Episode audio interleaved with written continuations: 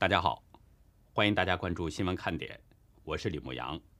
今天是美东时间三月十九号星期六，亚太时间是三月二十号星期天。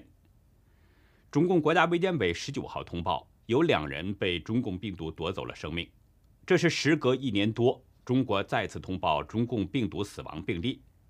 另外，在山东淄博，一位罹患癌症的老人需要就医治疗，家属多方协调，救护车终于被获准开进社区。但是离开时，在社区门口，疫情控管人员拦住救护车，要求出示待死证明。泽伦斯基十九号在视频讲话中宣布，乌克兰正在制定一项长期计划，向流离失所的乌克兰人提供援助，帮助他们在目前所在地找到工作。这个计划还将为无家可归者提供住房，并在战后重建被毁的房屋。乌克兰首都基辅军事行政负责人日尔诺夫十九号指出，俄罗斯入侵以来已经拘押了一百二十七名迫害分子，查获所属渗透组织十四个。内政部长莫纳斯提尔斯基他表示，大多数被拘留的破坏分子都是乌克兰公民。曾经获得过一段时间的居留和公民身份证明。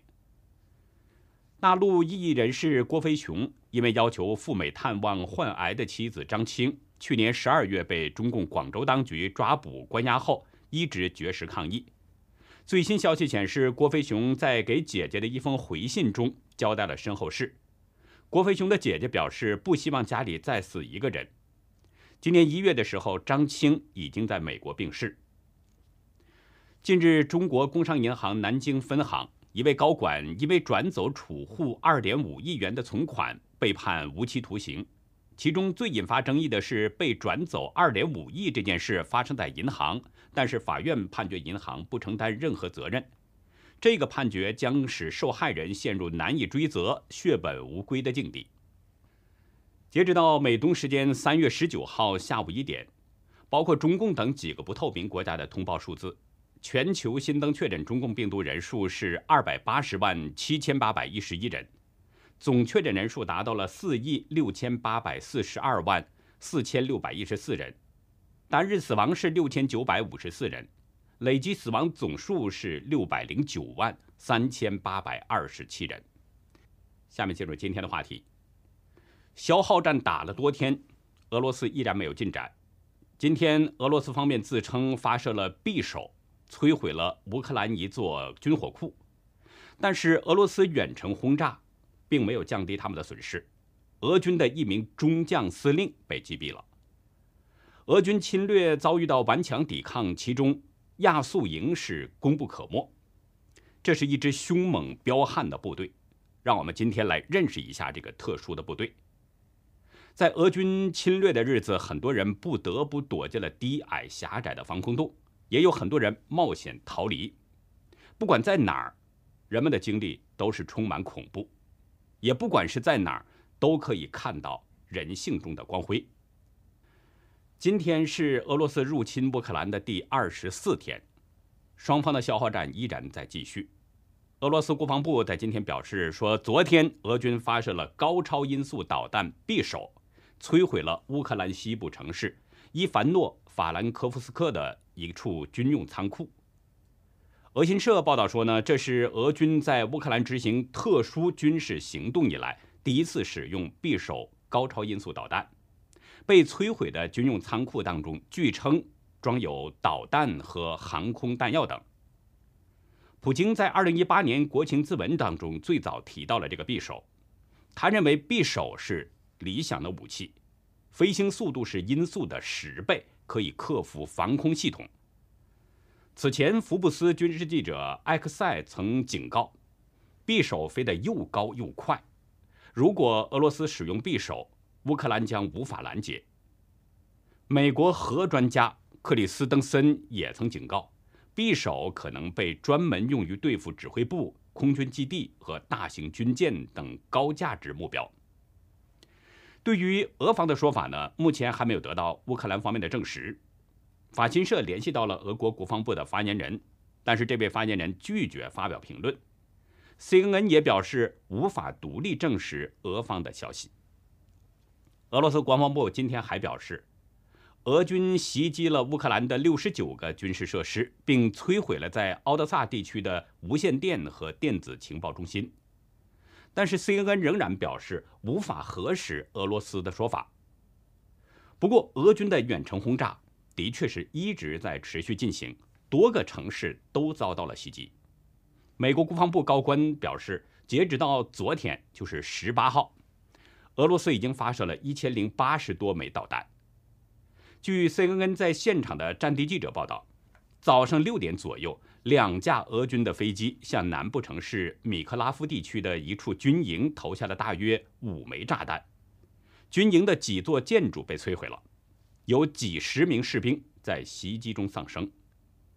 南部城市米克拉夫地区负责人维塔利金他证实呢，一个士兵居住的营房的确遭到了轰炸，但救援正在进行。还不能提供伤亡数据。不过，一名幸存士兵，五十岁的塞尔希勒，他告诉《快报》，袭击的时候人们正在睡觉。他说，在那里大约有二百人，估计百分之九十的人都遇难了。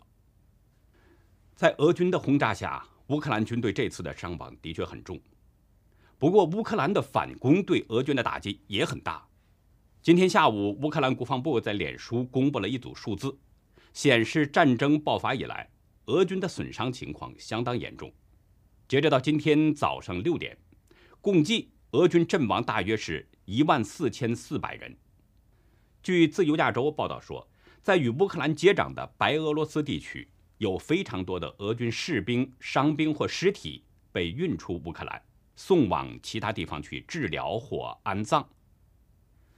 报道引述白俄罗斯戈梅利地区的临床医院职员表示，医院堆满了俄军尸体，走廊和病房里都是俄军的伤兵，到处都是他们的伤痛呻吟声。另外一位员工表示呢，截止到三月十三号，已经有两千五百多具俄兵尸体从戈梅利地区运回俄罗斯。乌克兰国防部在脸书贴文中还表示。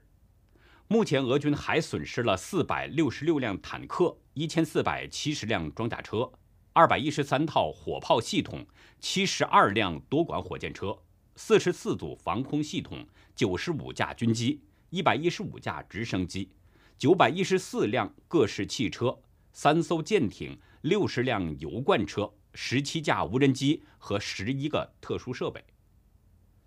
乌克兰方面今天表示呢，说在昨天的一次袭击当中就摧毁了俄军南部军区第八军团指挥部，并且击毙了指挥官安德烈·莫尔德维乔夫中将。泽伦斯基的顾问阿列斯托维奇他表示，初步情报显示，乌军空袭赫尔松机场后，摧毁了俄军第八集团军指挥部以及指挥官莫尔德维乔夫本人，而或许还不只是他一个人。可能还有其他几位将军。阿列斯托维奇指出，俄军第八军团主要负责俄军的临时占领区。据了解呢，从2014年开始，这支部队就屯驻在顿涅茨克和卢甘斯克这两个乌克兰分离地区。乌克兰总参谋部随后发文确认了莫尔德维乔夫已经阵亡。那到目前为止，俄军已经至少损失了。五名将军，而莫尔德维乔夫是级别最高的，他是第八军团的司令，中将军衔。美国国防部长奥斯汀今天对俄军的行动做了一个评估，他认为在这场战争当中，俄军有三大失策，所以战事才不如他们的所愿。奥斯汀在 CNN 的采访中指出，后勤补给跟不上。这是俄军的第一大失策，没有善加利用战术情报是第二大失策，那么第三大失策就是没有整合空中战力和地面作战。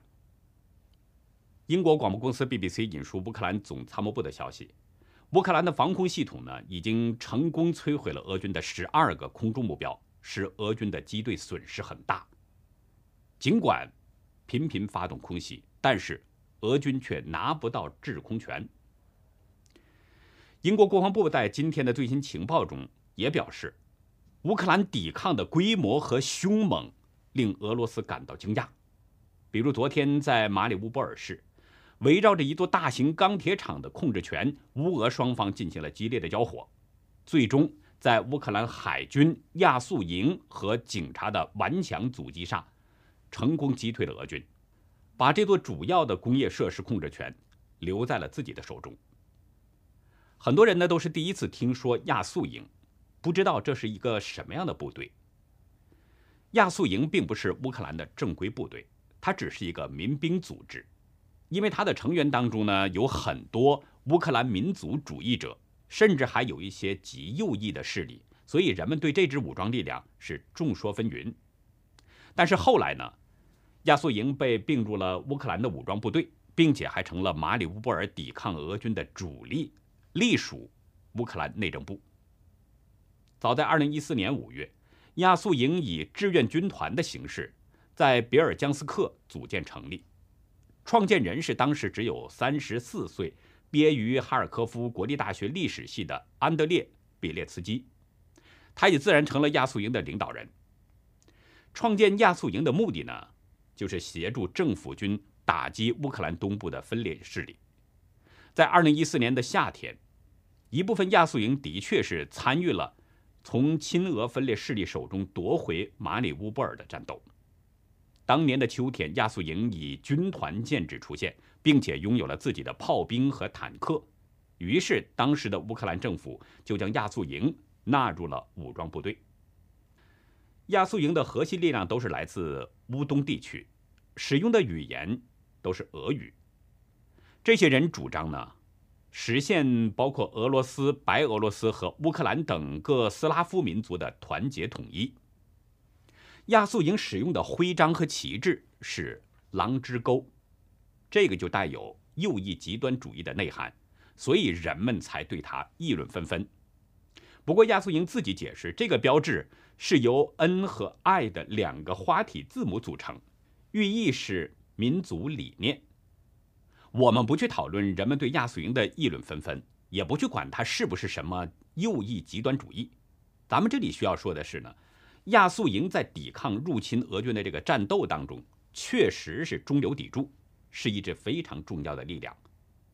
在本周早些时候啊，亚速营在 Telegram 上发布了一则视频，其中显示在马里乌波尔附近的一个村庄，行驶着一辆乌克兰军队的车辆，在路旁停着一辆俄军的坦克车，上面有俄军的标志 Z，但是随着一声炮响。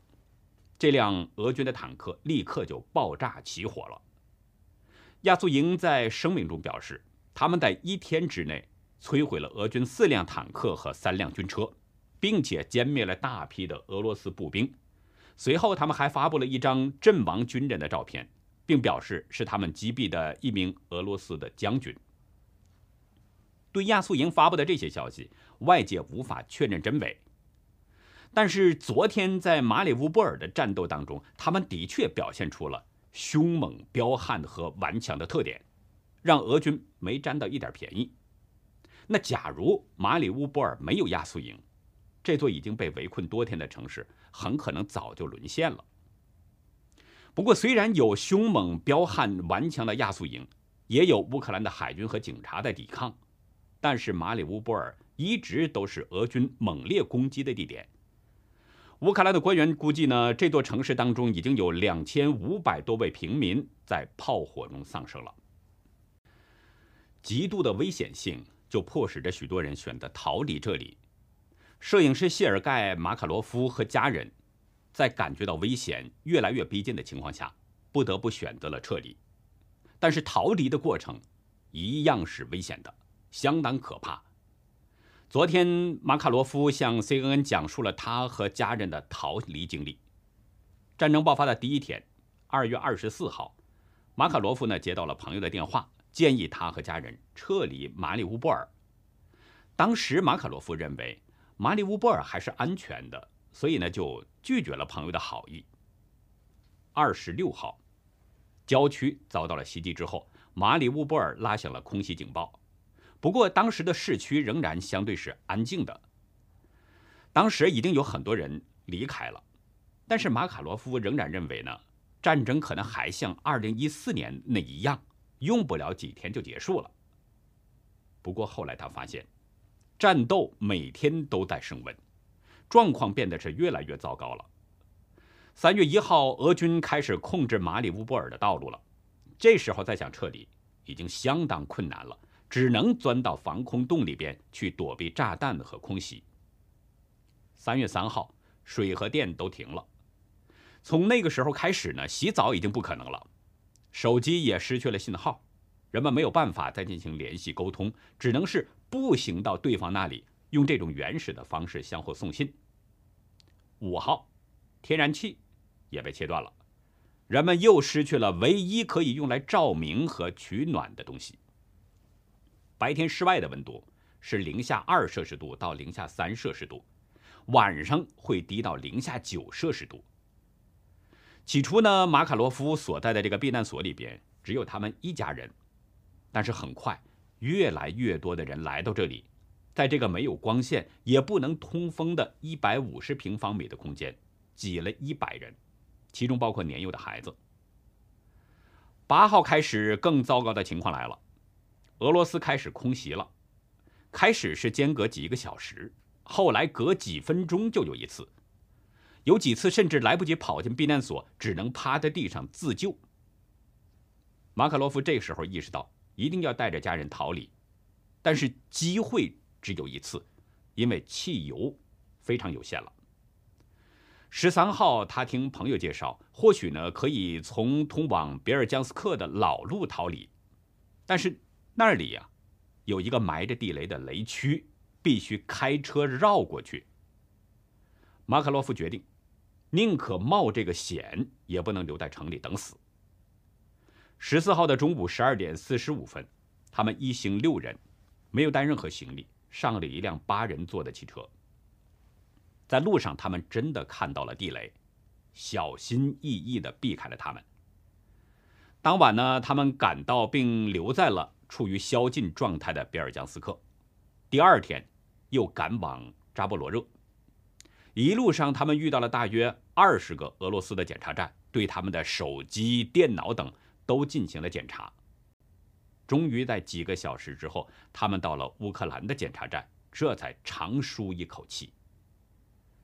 其实，很多身在乌克兰的中国留学生，都有着马卡罗夫相似的经历。回想躲在防空洞的那段日子啊，很多人都觉得时间像是静止了。人们拥挤在低矮的防空洞，在黑暗中不停地刷手机，查看着交火地点、实时战报。避险警告以及逃生攻略，制定着逃亡路线。二十二岁的何西宇刚到乌克兰才三个月，还不太会讲俄语。他就在离战火最近的城市哈尔科夫，在这里读大学。战争一开始，大家都躲到了防空洞。大学宿舍楼的地下室是土坯房，没有电。装甲车在头顶上开过，沙土就扑簌簌地往下掉。四五十名学生躲在里面，没有人说话，彼此只能靠着手机屏幕的一点光线来辨认。那为了省电，很多人玩一会儿就关掉了手机。每过一天，洞里的手机光亮就少一些，学生们都在陆续的离开。渐渐的，这只剩下了十几个人。有一天，何西宇要上街去买食物和水，但是连续的炮声和空袭警报。又把他给吓了回来，一直犹豫到中午，他才去了超市。人群是一片静默，战斗机不时的从头顶上飞过。排了三个小时的队，何西宇抢到了一些意大利面、几袋米和一颗白菜。囤好了物资，他就开始了两点一线的生活了。每天就是在宿舍和地下的一层防空洞。两者之间垂直移动。刚到乌克兰三个月，举目无亲，言语不通，我们可以想到何西宇的那种不安和恐惧，也可以想到他那种内心的煎熬。跟他相比呢，孙博然算是比较有经验的。开战第一天，孙博然就带着撤离书包，和几百名同学一起躲进了宿舍门口的地铁站去避险。撤离书包里面有证件、有药品、衣服、现金和水，还有六个即开即食的肉罐头，足够生存三到五天。地下呢，有五到八米深，近千人席地而坐，一个不小心就可能会踩到别人的头部。因为害怕在混乱当中遭遇袭击，所以呢，二月二十五号，他又转移到了宿舍楼的地下室。这里是学校的储物间，存了很多厚床垫和枕头，正好用这些可以堵住窗户，防止炸碎的玻璃伤人。地下室大约有十平方米，里面有一盏大约十五瓦的小灯，光线昏暗，空气中还弥漫着潮湿发霉的味道。就在这个环境里边，挤着十几个人，伸腿都困难。每天快入睡的时候呢？孙伯然就用去一楼吃东西，或者去寝室充电等理由溜回宿舍去睡觉。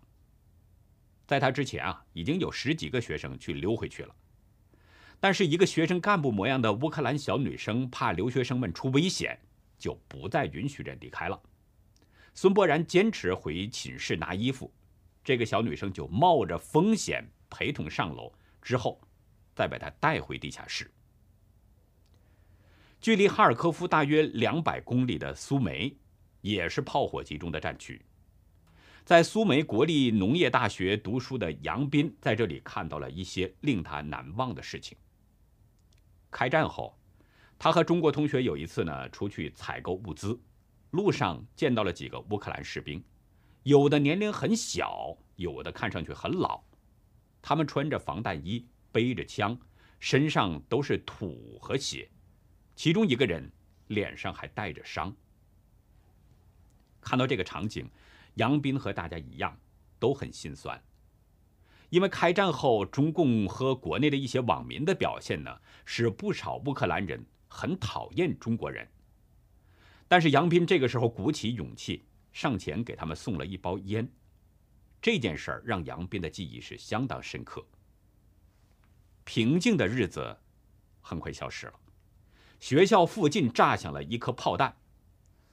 五十多岁管理宿舍的乌克兰阿姨没有自己逃生，她立刻跑上楼去喊留学生们躲进防空洞。学校有几个防空洞，杨斌所在的防空洞呢有几百平米，里面摆满了简陋的弹簧床，锈迹斑斑的暖气管道裸露在外面。防空洞里边只有一个插座。大家于是找来很多的插排，插排连着插排，电线堆了一地。学校每天免费提供午餐和晚餐，但是储备的粮食越来越少了。食堂的阿姨于是杀了平时留作生蛋的五百只鸡来补充伙食。像他这样被困在防空洞里的中国留学生，在苏梅地区大约有一百三十人，黄大河也是其中之一。他就读的学校呢，是坐落在一个只有七万人左右的小城。撤离前一天的晚上，黄大河和印度留学生阿米尔走出防空洞，上楼回宿舍去拿东西。突然间听到传来哭声，原来是宿舍管理阿姨在边哭边打电话，因为一个本校的学生开战后呢，回去了家乡哈尔科夫，不幸。被炸死了。这位宿管阿姨平时给人的感觉是凶巴巴的。黄大河没想到他会为一个学生罹难而哭泣。宿管阿姨看到黄大河和阿米尔，硬是流着眼泪挤出了一个笑容送给他们，并且比了一个大拇指。黄大河马上冲了过去，拥抱了这位宿管阿姨，默默地记下了她的名字。他决定。要为阿姨写一首歌，歌名可能就叫“不要哭泣”。在火车站，黄大河和所有人一样，终于等来了一辆开往西部城市利沃夫的火车。黄大河的身边是一位乌克兰老人，他一边亲吻着妻子和女儿，一边哭着把行李交给他们，然后自己退到了后面。老人嘴里喊着。只准妇女和小孩上车。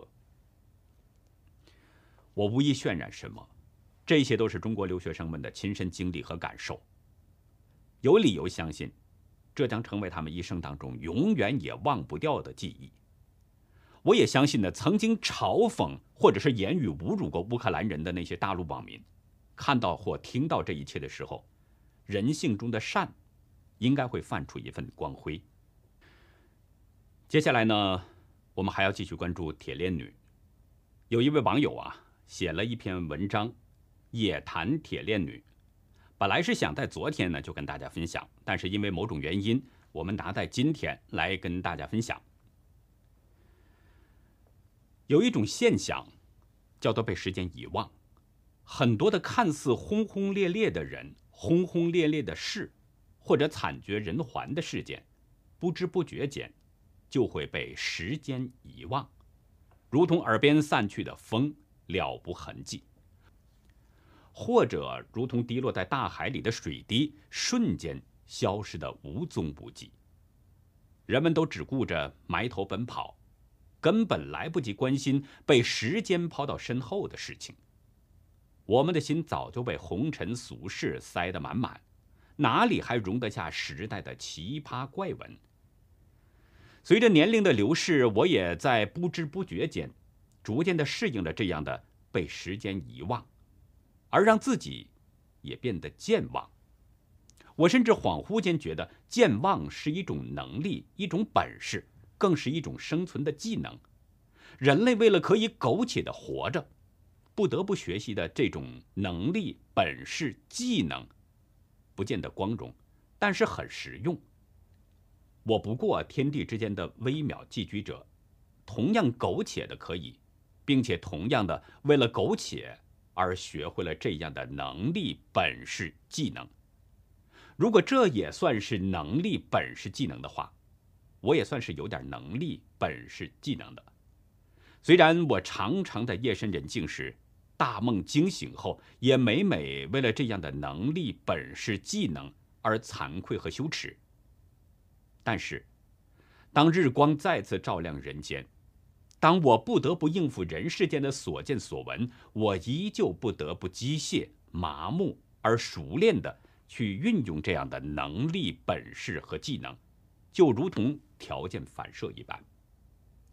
然而这次不行，我是无论如何都反射不出来。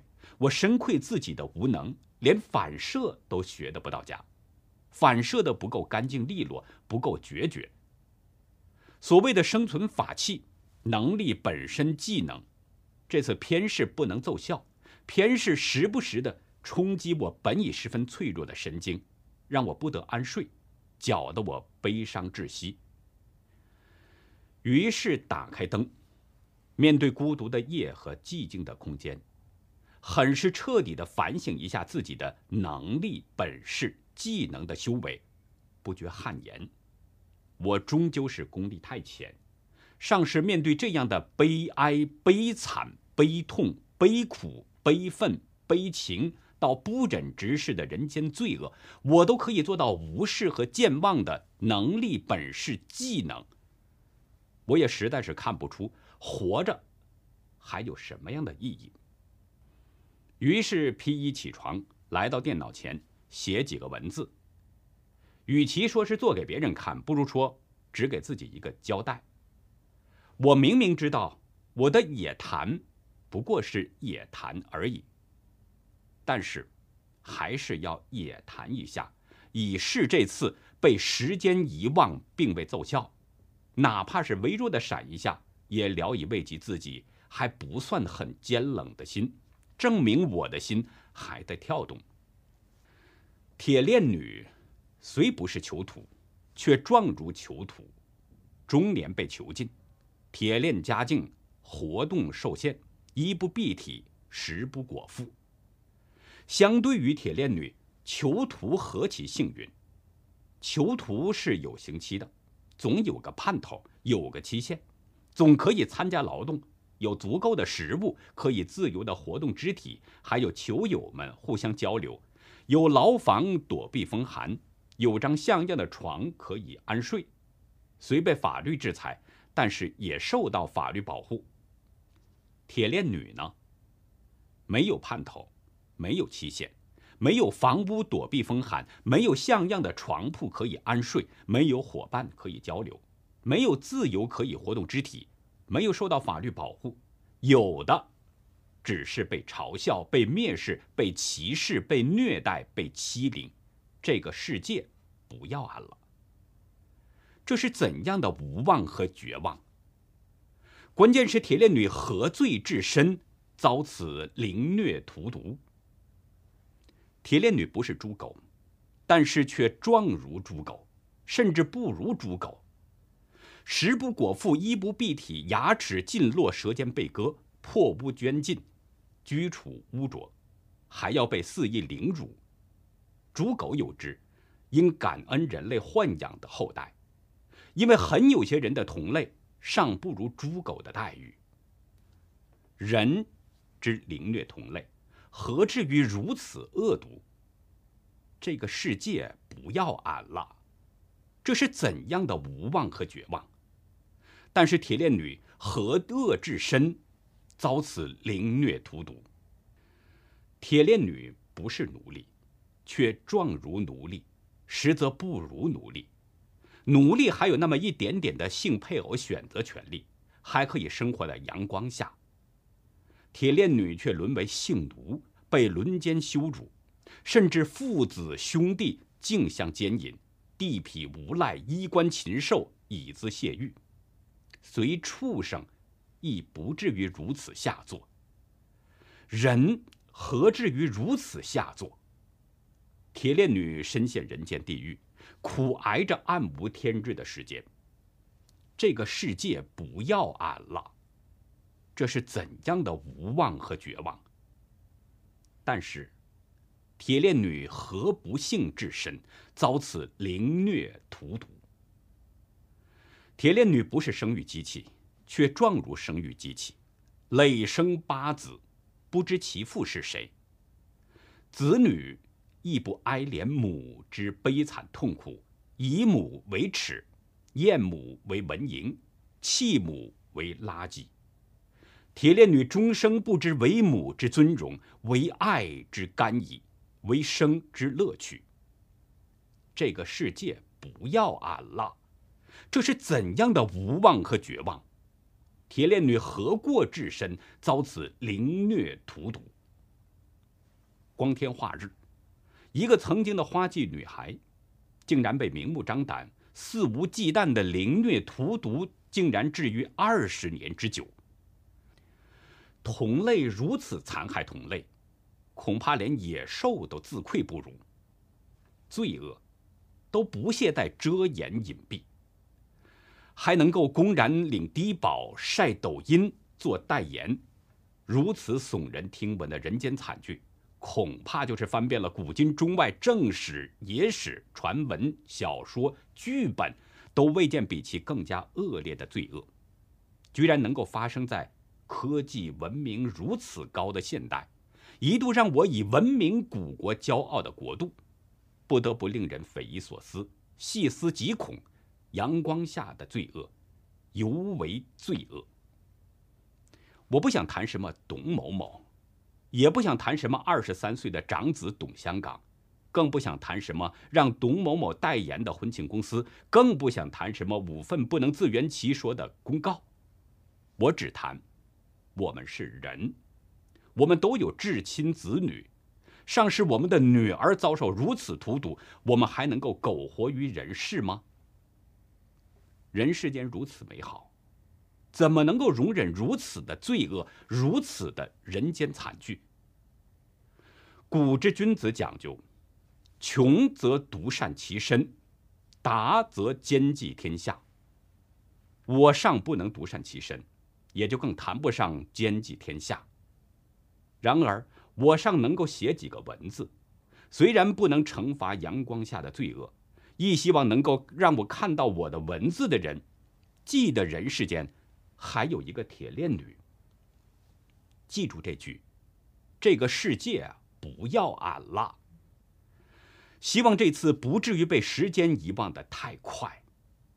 有些痛。是要时不时的被翻出来，刺激刺激我们麻木的神经，以警醒我们这个世界需要更多的勇气和爱心。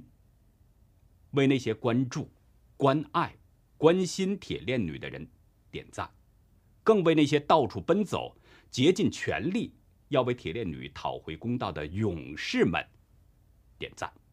会议精神、路线、单位、组织、领导。档案、宣传、贯彻、执行，还有上级斗争等等等等，在中国大陆生活的人呐，对这些词汇都是习以为常了，可以说是张口就来，还以为呢所有的正常人都是这么讲话的。